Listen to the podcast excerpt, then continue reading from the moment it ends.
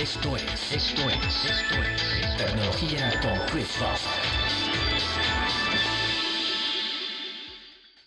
¿Qué tal? Les habla Chris Fawcett y esto es lo último en tecnología. Hoy empezamos con noticias de Microsoft que ha hecho disponible la suite de Office directamente en los Chromeboxes siempre y cuando estos tengan acceso al sistema de descargas de Google Play. Esto ha sido anunciado por el sitio web Chrome Unboxed, que ha dicho que si bien antes solamente se podía hacer en algunos Chromebooks selectos, ahora está disponible para cualquier Chromebox y Chromebook que tenga la capacidad de instalar aplicaciones desde la tienda Google Play. En otra nota, el Estado pakistaní ha bloqueado Facebook, YouTube y Twitter en un intento por limitar la comunicación de los protestantes. Estos bloqueos se dan después de la muerte de seis personas y poco más de 200 heridos después de que las autoridades trataran de desalojar las calles de protestantes islamistas en la capital de Islamabad, según Associated Press. Si bien este bloqueo no solamente comprendió medios digitales, sino también medios tradicionales como estaciones de televisión y radio, la primera empresa de comunicación en hacer su voz oírse con respecto a este bloqueo fue Twitter, indicando que estaban ya conscientes de los bloqueos tanto de su plataforma como de varias otras y que estaban a la espera de que el gobierno les permitiera volver a tener actividad dentro de ese mercado. Samsung también hace noticia con información filtrada de que el próximo equipo de la línea S podría ser lanzado en el CES de Las Vegas en enero y no así en el Mobile de Barcelona en febrero. Así es, según información filtrada y no confirmada, existe la posibilidad de que los equipos S9 y S9 Plus sean lanzados en enero en Estados Unidos, en el CES, que ya hace varios años no ve lanzamientos de alto perfil de equipos bandera de marcas imponentes.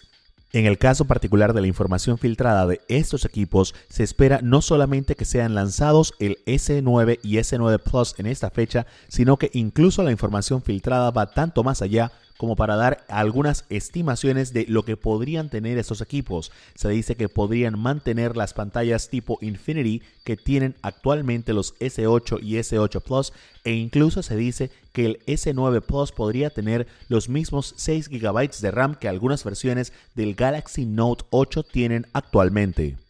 En otra nota, el gobierno local de la ciudad de Múnich, en Alemania, ha decidido cambiar de proveedor de sistema operativo para sus equipos de escritorio en todas las oficinas públicas de dicha ciudad. En 2003 ellos hicieron una migración a sistemas Linux y ese ha sido el sistema operativo que han utilizado todos, no solamente a nivel de servidores donde es sumamente común, sino también a nivel de escritorio. Aparentemente, el actual alcalde de la ciudad ha dicho que no es costo eficiente mantener dos sistemas operativos, ya que aún hay algunas unidades que utilizan el sistema operativo Windows. Sin embargo, muchos no están de acuerdo ya que este cambio implica una inversión de casi 50 millones de dólares, por lo que no necesariamente hacer un cambio a un sistema unificado representa a largo plazo un ahorro particularmente en la parte de licenciamiento.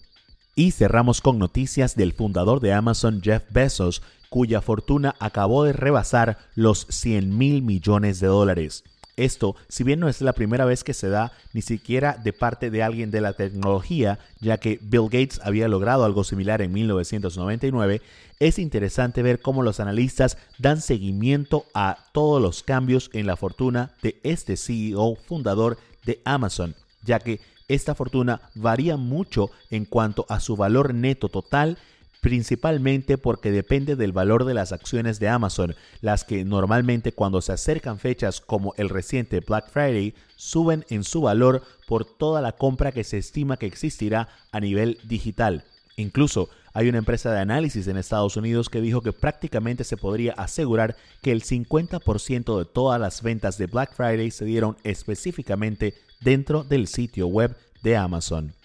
Por hoy esto es lo más importante dentro del mundo de la tecnología. Recuerden que para mantenerse siempre enterados de esto y más, pueden descargar la aplicación Tecnología Centroamérica disponible en iPhones y Androids y mantenerse siempre atentos a los segmentos de tecnología aquí en el noticiero matutino de RPC Radio 90.9 FM en Ciudad de Panamá.